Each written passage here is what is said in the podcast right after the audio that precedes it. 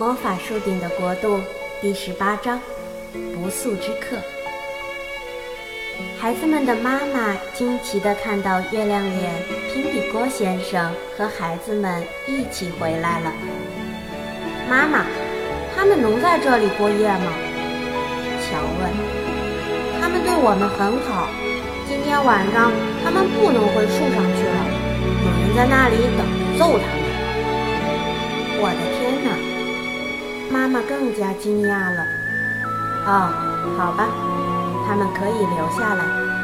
你和瑞克睡在楼下的沙发上。如果他们愿意到菜园里帮两天忙，还可以多待一阵子。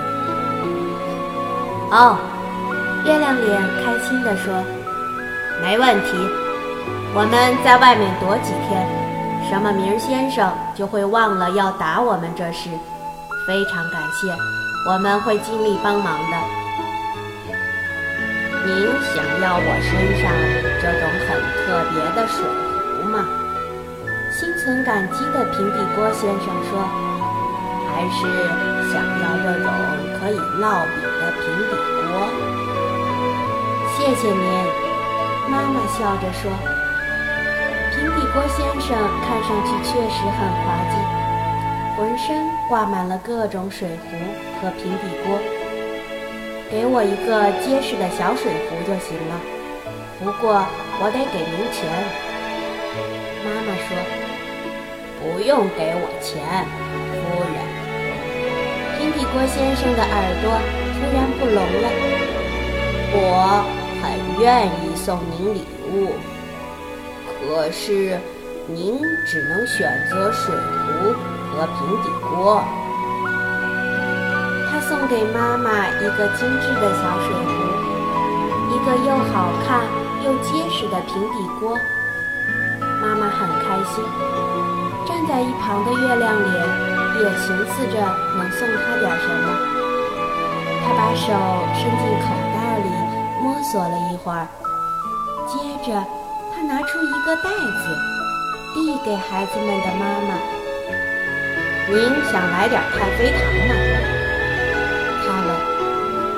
妈妈拿起一块糖，孩子们盯着他，他们知道那是一块金素太妃糖。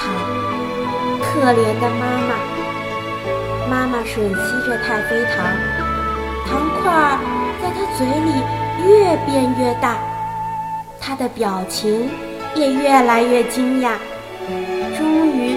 当他感觉糖块变得和他的嘴一般大时，他突然“砰”的一声消失了，笑起来。妈妈，这是金素太妃糖。乔咯咯笑着说：“你想吃一块砰砰蛋糕或者咕嘟嘟甜面包吗？”不用了，谢谢。妈妈立刻说：“金素太妃糖很好吃。”但确实把我吓了一跳。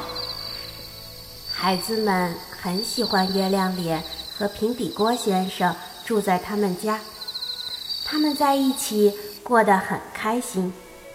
月亮脸擅长园艺，挖沟和扫垃圾的速度比其他人快一倍。平底锅先生做的不太好，他突然又聋了。听不明白别人和他说什么，做了很多奇怪的事。妈妈说：“平底锅先生，给我拿几把木锹来，好吗？”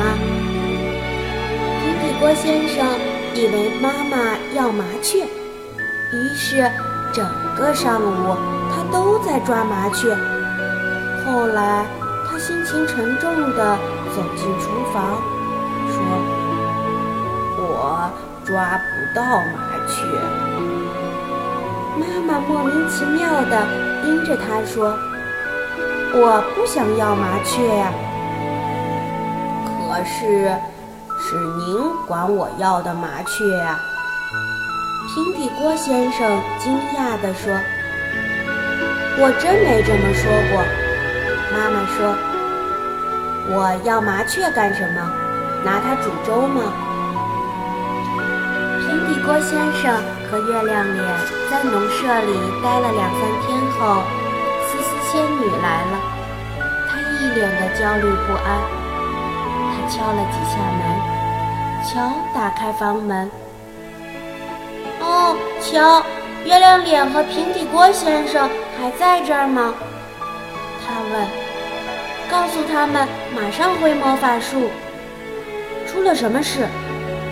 乔问。大家立刻涌到门口，想听思思仙女说发生了什么事。你们知道那个住在鞋子里的老女人吧？思思仙女说。她的国度转到魔法树顶了。那个老女人顺着云端上的梯子下来看望喜太多夫人，他们是老朋友了。她发现月亮脸的家空着。就说要住在那里。他说他厌倦了照顾那群淘气的孩子。哦，不，月亮脸说，他的心情很低落。我不喜欢那个老女人，她只给孩子们喝汤，不给他们面包吃。孩子们只要有一点淘气，他就惩罚他们，让他们立刻上床睡觉。你没告诉他那个树屋是我的，他不可以住吗？我就是这么对他说的，傻瓜。思思仙女说。可是你以为他能听我说的话吗？他一点都不听，他只是用那种特别讨厌的声音说：“小女孩嘛，也就是外表好看，他们的话可不能听。”然后他就走进你的房间，开始抖你的地毯。好吧，月亮脸怒不可遏地说：“好吧，既然有人抖我的地毯，那我就盼望他从滑道上摔下去。”他不会摔下去的，思思仙女说。她低头瞧了一眼滑道，说：“哈。”这是个煤窟窿吧？真蠢啊！我得找块木板把它钉起来。哦不！月亮脸的大圆脸涨得通红，他竟然把我可爱的滑道钉起来了。等着，我去找他理论。我现在就去。我和你一起去。平底锅先生说。们也一起来嘛，孩子们。妈妈，平底锅先生和月亮脸要回家了。乔大声说：“我们和他们一起去，行吗？就去一会儿。”好的，妈妈说。月亮脸和平底锅先生和他道别，感谢他让他们借住在这里。接着。他们和四个孩子、四四仙女一起飞速赶往魔法树。我要找那个老女人理论！月亮脸喊道：“她竟敢抖我的地毯！我要教训教训她！她真以为自己会住在我那个可爱的小圆房子里吗？那我住哪儿去呀？难道住她的鞋子里吗？她就是这么想的吧？”孩子们激动地向魔法树跑去，他们迅速爬上树，终于来到月亮脸家门前。门是关着的，月亮脸砰砰敲门，把门震得直晃。门开了，一个愤怒的老女人冲出来，恶狠狠地盯着他们：“你们想拆了我的门吗？”这不是你的门，月亮脸喊道：“是我的。”好吧，可现在这个房子是我的了。”老女人说：“我厌倦了那群顽皮的孩子，再也不想住在鞋子里了。我要一个人住，好好的享受生活。”西太多夫人是我的老朋友，我要和他好好叙叙旧。说完，他把门“咣”的一声关上了。月亮脸凝视着窗户，难过的叹了口气。唉，他居然把滑道钉死了。月亮脸说：“他把我的床横着摆了，还钉在了地上。我该怎么办？